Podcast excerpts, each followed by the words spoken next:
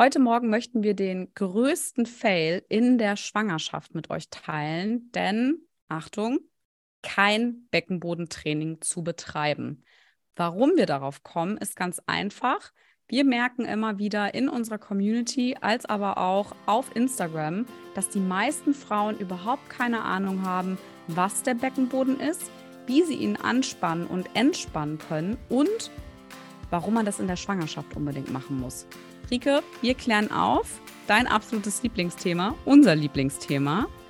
Äh, ich sage Hallo, meine Liebe. Ich freue mich, äh, hier einen kleinen Sofa-Talk mit dir zu machen.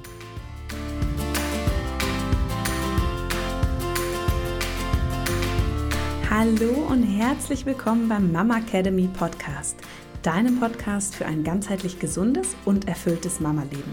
Wir sind Rike, Katharina und Nicole, eine Ärztin, zwei Mamas und drei Yogalehrerinnen.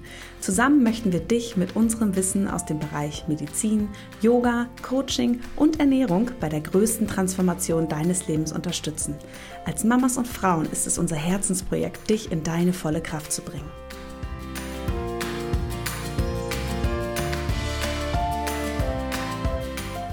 Hallo meine Liebe und ich freue mich, äh, jetzt mal so richtig Dampf abzulassen, warum äh, es einfach so wichtig ist, weil ja, wir versuchen ja wirklich möglichst viele Frauen zu erreichen über Instagram und hier auch über unseren Podcast, mm, weil ich habe ja das Gefühl, okay, die Frauen, die ich jetzt in der Praxis sehe und wahrscheinlich auch die Frauen, die wir mittlerweile hier auf den Spielplätzen in Frankfurt ähm, kennen, die wissen das. Aber der größte Teil äh, der Frauen weiß es immer noch nicht und das liegt einfach an der fehlenden Aufklärung.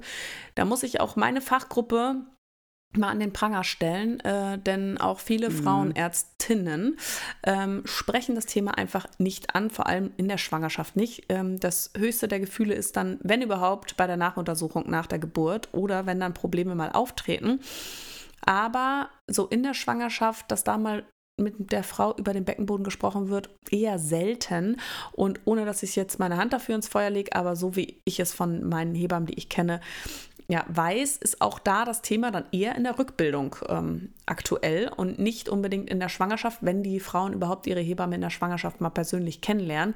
Deswegen ist sie meistens selbst irgendwie hat sie selbst so die Verantwortung, sich darum zu kümmern und äh, sich da irgendwelche Informationen zusammenzusuchen, wenn sie denn überhaupt erstmal darauf kommt, dass das so wichtig ist. Und deswegen unsere Podcast-Folge äh, diese Woche ein großer, großer Appell mit einem fetten Ausrufezeichen.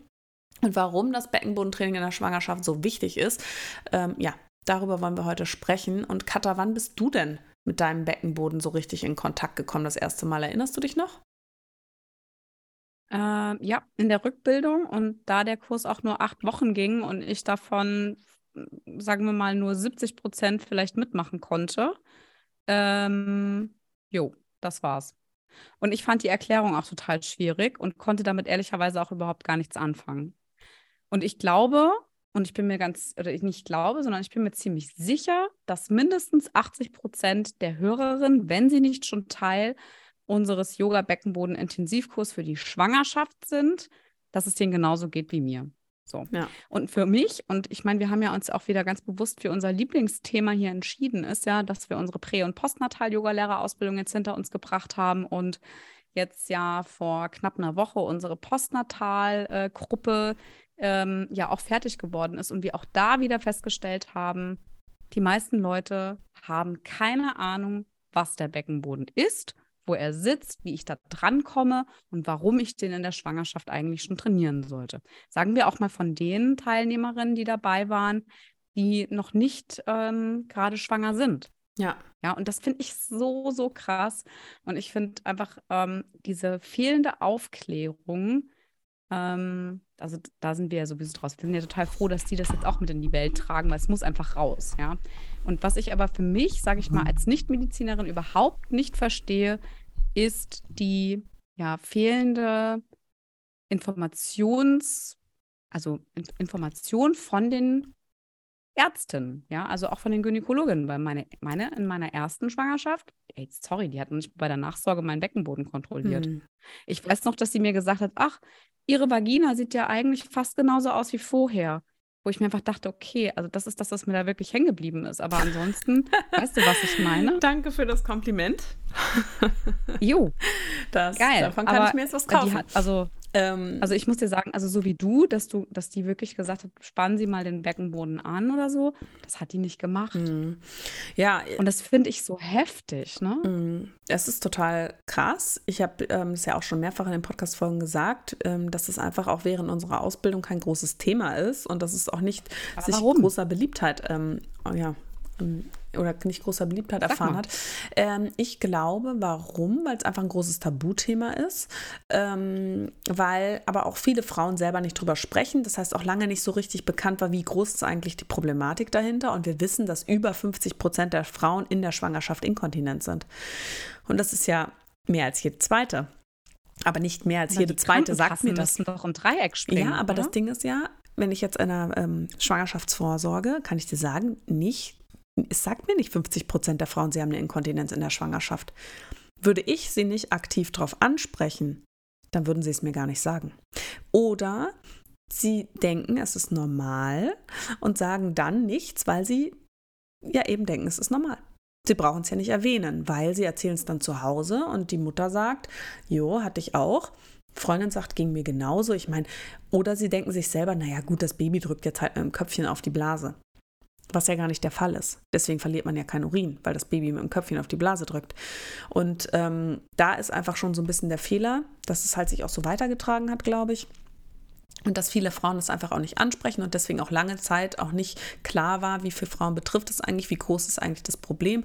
Und dass man eben auch weiß, und das ist halt auch nochmal echt ein krasser Punkt, dass die Frauen, die in der Schwangerschaft Inkontinenz inkontinent sind. Bei vielen bildet sich ja wieder zurück ähm, nach der Schwangerschaft, aber trotzdem sind das die Frauen, die langfristig das höchste Risiko haben, um dauerhaft inkontinent zu bleiben oder wieder inkontinent zu werden. Selbst wenn sich kurzfristig zurückbildet, sind es trotzdem dann die Frauen, die dann zehn Jahre später eine Inkontinenz bekommen. Und das ist halt so krass. Ich es so heftig. Also es tut mir wirklich leid, dass ich das so sagen muss. Ne? Ich finde es einfach so, so krass, weil das kann ja, also das kann ja nicht sein, dass die, also dass man sich damit auch abfinden muss oder soll, weil man jetzt gerade ein Baby bekommt oder auch in der Rückbildung später das Baby schon ausgetragen hat. Ja.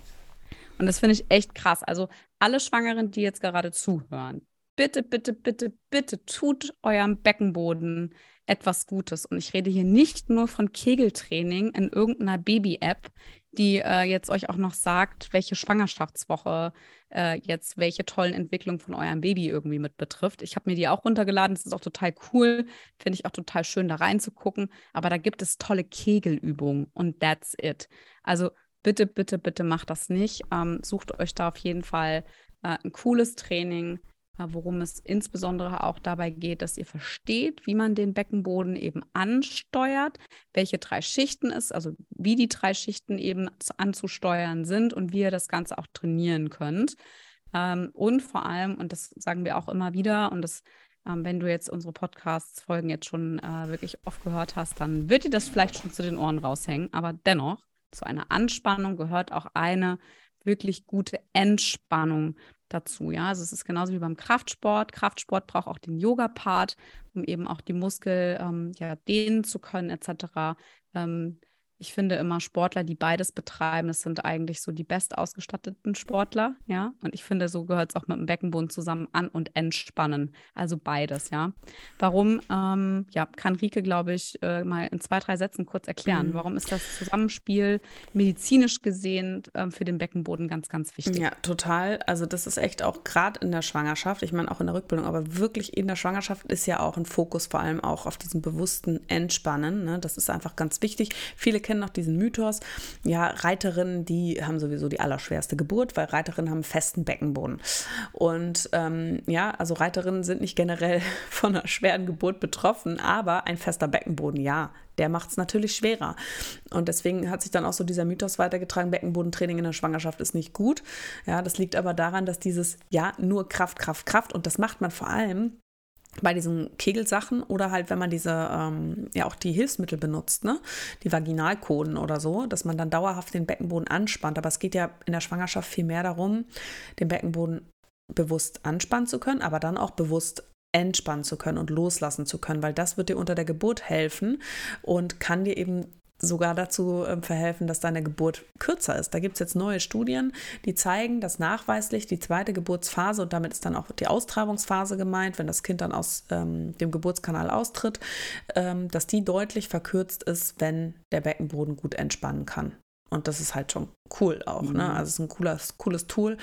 Plus, dass auch die Beschwerden einfach weniger sind, ne? Denn auch ein verspannter Beckenboden kann genauso wie ein zu laxer Beckenboden einfach Beschwerden machen. Und wie gesagt, wenn wir uns mal alle so diese Pumper im Fitnessstudio vorstellen, die nur so vorm Spiegel stehen und die Gewichte stemmen, die haben zwar irgendwann dick aufgepustete Brustmuskeln und Oberarmmuskeln, aber ganz ehrlich, bewegen können die sich auch kaum noch. Die laufen wie so ein Kasten äh, durch die Gegend. Aber wenn sie mal dann irgendwie äh, sich die Schnürsenkel zubinden müssen, dann äh, ist schon schwierig. Ohne, dass sie den mhm. Fuß auf eine Treppe stellen können oder so. Mhm. Ach ja. also ich hatte das ja auch mit den Beschwerden, ne, auf der linken Seite. Ne, ich denke wieder an meine Symphyse, an meine ISG-Beschwerden. Also ich war auf jeden Fall auch verspannt. Aber ich weiß noch, dass ich halt, bei mir war das ja so, auf der einen Seite war ich zu fest und auf der anderen Seite war es zu locker. Ja, auch ISG war links zu fest, rechts zu locker. Das heißt, ich bin, ich, also für die Zeit in, in der zweiten Schwangerschaft, in der ich noch ins Fitnessstudio gegangen bin, war es so, dass ich halt trotzdem Krafttraining gemacht habe und das dann auch nicht einseitig, sondern auf beiden Seiten. Ich habe aber bewusst ähm, immer eine halbe Stunde auch äh, Dehnübungen gemacht. Und die habe ich mit einem Schwerpunkt auf der linken verspannten Seite natürlich ein bisschen intensiver gedehnt als auf der rechten. Mhm. Bei rechts war ich eh schon locker. Ja, aber das ist ja eh, also ich habe das immer beides wirklich so gemacht und das hat auch echt geholfen. Mhm. Ja, es hat auch bei den Symphysenschmerzen hat es ja auch geholfen. ISG-Schmerzen sind dadurch auch echt besser geworden. Und auch jetzt ähm, schon mal vorab, der Fokus liegt zwar jetzt auf Schwangerschaft, aber auch jetzt, ähm, so nach der Geburt, ist es ja auch so, dass ich auch jetzt dann äh, untere Rückenschmerzen gerade habe, weil ich weiß einfach, Beckenboden gerade zu schwach, Rektusdiastase zu stark vorne, das heißt, der Rücken kompensiert, Belastung ist zu hoch. Also das hängt halt auch alles wieder miteinander zusammen. Deswegen finde ich persönlich, ist auch total wichtig und gut, auch die Verbindung schon zum Beckenboden herzustellen in der Schwangerschaft, damit du einfach selber für dich weißt ähm, oder schneller die Verbindung zum Beckenboden auch wieder aufnehmen kannst, ähm, wenn du dann in der Rückbildung bist. Mhm. Ja, weil der Körper vergisst das nicht. Total. Und ähm, es ist ja auch oft so, dass du oft ähm, auch wenn es vielleicht irgendwie ähm, vaginal operativer Eingriff war und der Beckenboden dadurch auch noch mal ein bisschen stärker belastet worden ist, man ja dann auch vielleicht etwas länger braucht, um wieder die Verbindung herzustellen. Ja. Ne? Also dieses, mache ich das jetzt? Passiert jetzt überhaupt was? Ne? Wo man vielleicht irgendwie gar nicht so weiß und einen Impuls hat, kann ich das jetzt oder nicht? Ja, also das ist das eigentlich das größte Fragezeichen, was ich so in der ersten Rückbildung hatte, ist, dass ich nie wusste, ist es jetzt der Beckenboden oder mache ich nur irgendwie Po-Muskulatur?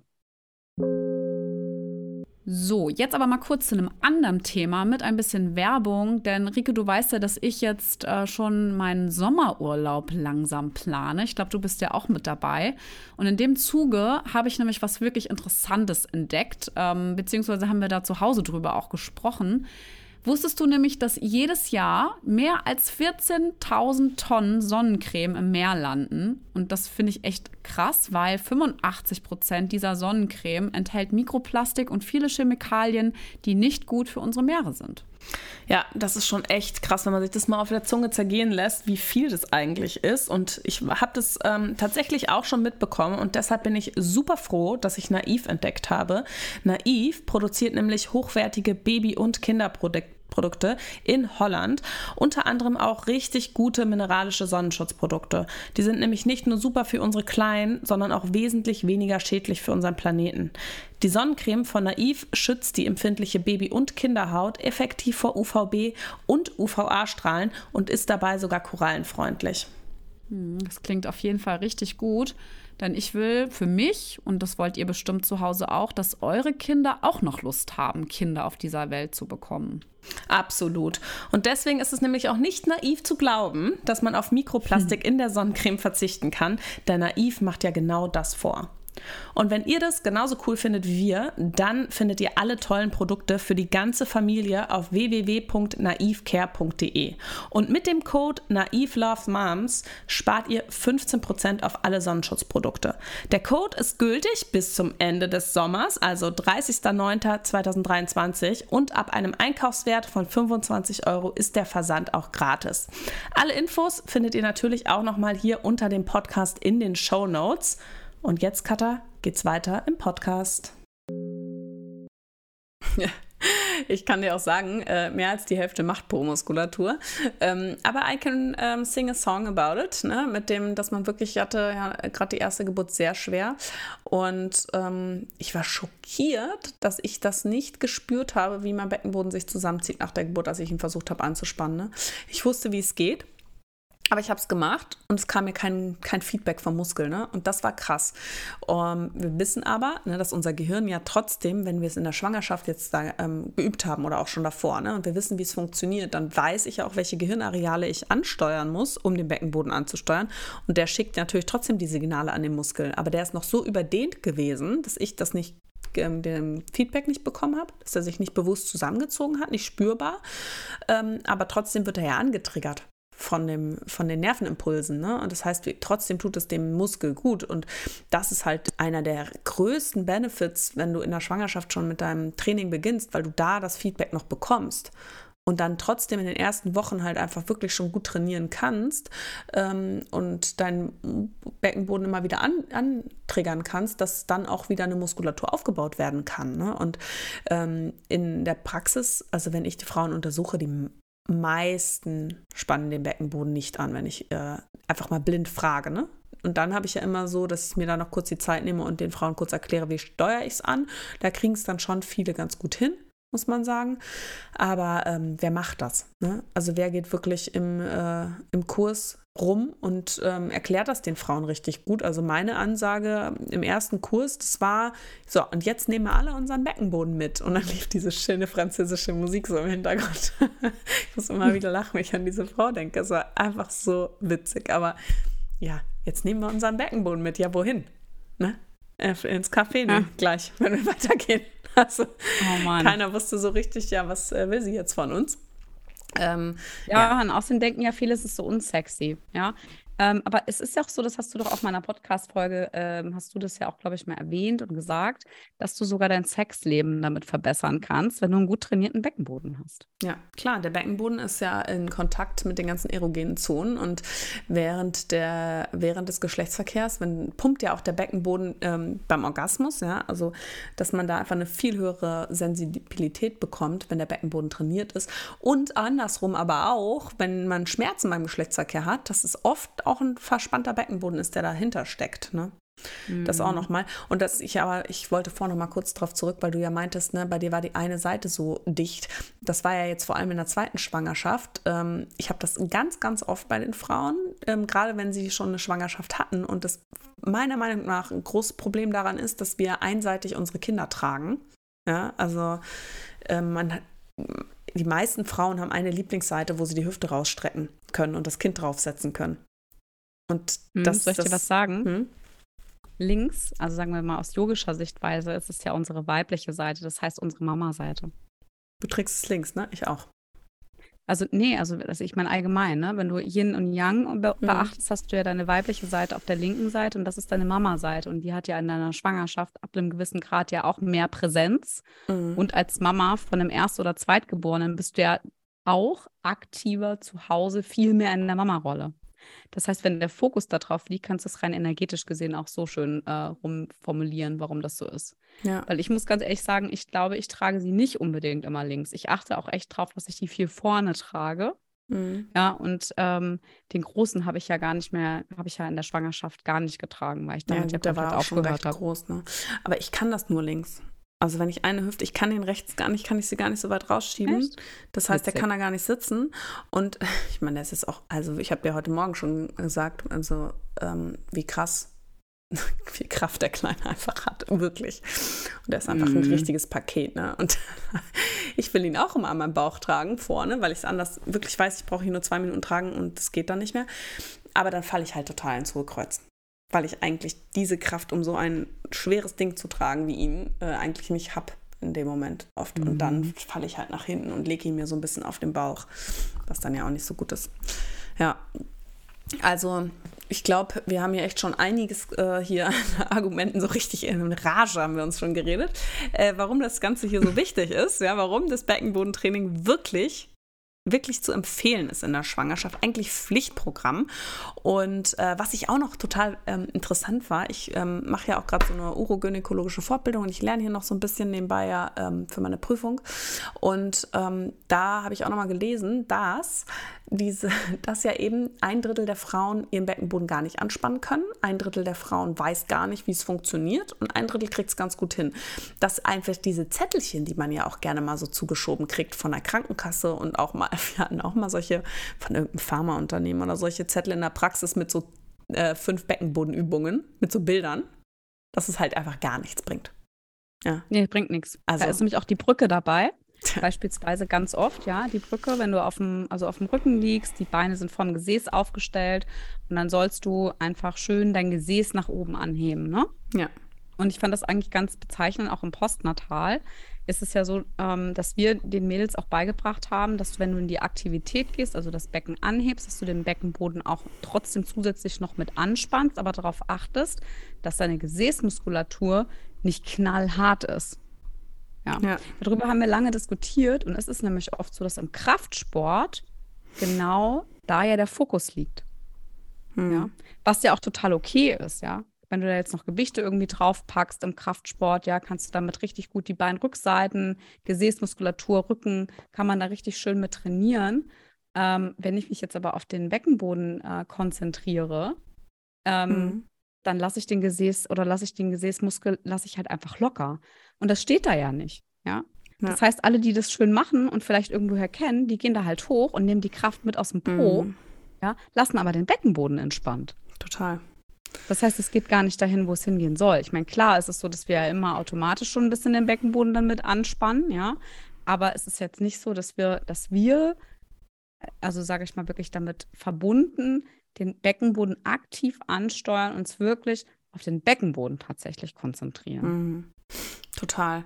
Nee, und das ist ja gerade das Problem. Ne? Und dann hast du so ein Bildchen von so Übungen genau. und dann machst du das fleißig und dann denkst du dir nach drei Monaten, jo, aber gebracht hat mir das Ganze gar nichts. Ne? Genau, also jetzt und vor allem in der was Rückbildung. bei mir auch drauf war, ne? in der Rückbildung, das fand ich total krass. Ich weiß gar nicht mehr, von wem das war. Es war auch von irgendeiner Krankenkasse tatsächlich. Es hat meine Hebamme mir gegeben und ich habe mich furchtbar über diesen Zettel aufgeregt. Vielleicht kannst du dich noch daran erinnern. Ja. Weil wie heißt denn diese tolle Übung, wenn du auf, in Rückenlage bist? Beine, Füße sind auch vors Gesäß aufgestellt. Du streckst die Arme aus und dann darfst du mit den Armen immer so rechts und links an deinen Knöchel so tipsen. Das ist ja schon so, so eine Art Sit-up. Das ist genau. Aber weißt du, was ich krass finde? Ist ja, dass genau bei der Übung, die mag vielleicht ganz gut sein, auch als Bauchübung. Aber jetzt gerade Thema Rektusdiastase und jetzt auch wegen Schwangerschaft, aber es ist trotzdem wichtig, dass ihr das auch in der Schwangerschaft schon hört, auch wenn es die Rückbildung betrifft. Das ist einfach so eine Art, sagen wir mal, äh, Spitzbauch. Du hast es heute in dem Reel ähm, auch schön als Pyramide bezeichnet. Das fand ich auch gut. Wenn du nicht wirklich weißt oder nicht darauf ganz bewusst achtest, dass du den Beckenboden anspannst und auch den Bauch nach innen ziehst, gehst du da halt ins Rausdrücken. Das heißt, du mhm. hast noch, noch, noch eine krassere Belastung überhaupt auf das Ganze, auf den Beckenboden und auch auf die Rektusdiastase. Ja. Und ich finde, also ich finde teilweise, also ich, ich habe richtig, richtig laut geschimpft. Alter, bin ich hier ausgerastet. Ne? Dann habe ich, ihr das vorgemacht und habe ihr den Bauch gezeigt. Ne? Ja, der kleine, ja, der Angry Bird oder hier, ähm, hier von, wie heißt der, der, der Film da mit dem kleinen äh, Wutmännchen, Mr. Angry, wie heißt der denn? Ach, bei diesem von Disney. Inside diesem, Out. Wir in diesem Gehirn sind. Inside Out. Ja, also richtig heftig. Also ich finde, das ist echt, ähm, ja, teilweise, also fehlende Aufklärung. Ja, deshalb voll cool, dass du in die Podcast-Folge hier reingehört hast. Ähm, Rike kann dir vielleicht nochmal so zwei, drei Punkte einfach erklären, auch gerade wegen der Geburt, einfach mal mit in den Raum werfen. Ich meine, es geht ja die Woche auch dann nochmal um das Thema. Rike, vielleicht kannst du es da auch dann nochmal gezielter drauf aufnehmen. Ähm, Gibt es da noch irgendwie so, würdest du sagen, so ein Quergedanken, was die Frauen wirklich denken bezüglich Beckenbodentraining und Geburtsprozess. Ja, genau. Was ich, also was ja ganz, ganz weit verbreitet ist, ist ja wirklich dieses Ding, okay, nee, bloß nicht den Beckenboden trainieren, ey, dann wird die Geburt richtig schwer. Also eigentlich eher umgekehrt hört man dann so, ja, lieber Becken, Beckenbodentraining lassen, das macht den Beckenboden schön weich und dann wird das richtig schön flutschen während der Geburt. Ja, und wenn ich nämlich aber zu viel mache, dann ist das wie so eine, wie so ein Brett. Da kommt das Kind nicht durch. Das sind eigentlich so die zwei Sätze, die ich oft dann höre. Wichtig ist, ein gesunder Muskel ist kraftvoll und flexibel. Das gilt auch für den Beckenboden. Hast du einen kraftvollen Beckenboden, dann hast du natürlich weniger Beschwerden in der Schwangerschaft. Du tust dir was Gutes für die Rückbildung und für dein langfristiges Leben. Du hast aber auch die Möglichkeit, deinem Kind einen Widerlager, eine Unterstützung zu bilden, dass es sich gut drehen kann. Das sind auch so Theorien, dass wenn das Kindchen dann mit dem Kopf auf den Beckenboden kommt, dass es schön in den Geburtskanal reinfindet. Du kannst dann aktiv entspannen, das heißt, du kannst die zweite Geburtsphase verkürzen und du hast auch noch ein geringeres Verletzungsrisiko des Beckenbodens unter der Geburt, wenn der nämlich ähm, schön flexibel ist, weil der muss sich ähm, tatsächlich um das 3,6-fache seiner Länge dehnen. Das habe ich jetzt auch schon mehrfach gesagt. Ich finde das einfach so wahnsinnig, wenn man sich mal überlegt, 3,6-fache Länge. Ey, fast viermal so lang muss der werden. Da muss man schon ein bisschen mhm. üben. Ne? Und das ist auch nichts, was man dann eine Woche vor der Geburt macht, sondern was man dann wirklich am besten schon ein paar Monate lang macht. Und Katha hat es gesagt. Vor der Schwangerschaft. das auch. Genau, also ähm, auf jeden Fall ganz, ganz große Empfehlung von uns. Ähm, lest euch weiter rein, guckt bei uns auf dem Instagram-Kanal, hört durch unsere Podcast-Folgen durch. Wir haben wirklich schon ganz, ganz viel auch zu dem Thema gesagt. Wir werden auch in den nächsten Wochen immer mal wieder das Thema aufgreifen, auch gerade nochmal in Bezug auch auf Geburt. Und ähm, wir, wenn du mit uns trainieren möchtest, haben auch einen Beckenboden-Intensivkurs für die Schwangerschaft. Den kannst du dir gerne buchen. Da hast du zwölf Monate Zugriff drauf. Du hast, kannst dann wirklich schon am Anfang der Schwangerschaft starten. Du hast sechs Einheiten und ähm, kannst die immer wieder machen mit verschiedenen Steigerungsformen. Die Katharina geht damit dir auf die Matte und ein ganz, ganz wichtiger Faktor ist eben da vor allem auch das Spüren der verschiedenen Schichten des Beckenbodens, das richtige Anspannen. Und wenn du nämlich Fragen dazu hast, dann bist du in unserer Community-Gruppe gut aufgehoben, denn dort kannst du uns Fragen Fragen stellen und wir antworten dir ähm, und begleiten dich dann also während der Zeit deines Trainings. Alle Informationen findest du dazu auch in den Shownotes unter dem Podcast. Und ja, wir hoffen, dass wir da jetzt auf jeden Fall so eine kleine Veränderung bei dir ähm, denken, ähm, ja, machen konnten. So ganz einfach.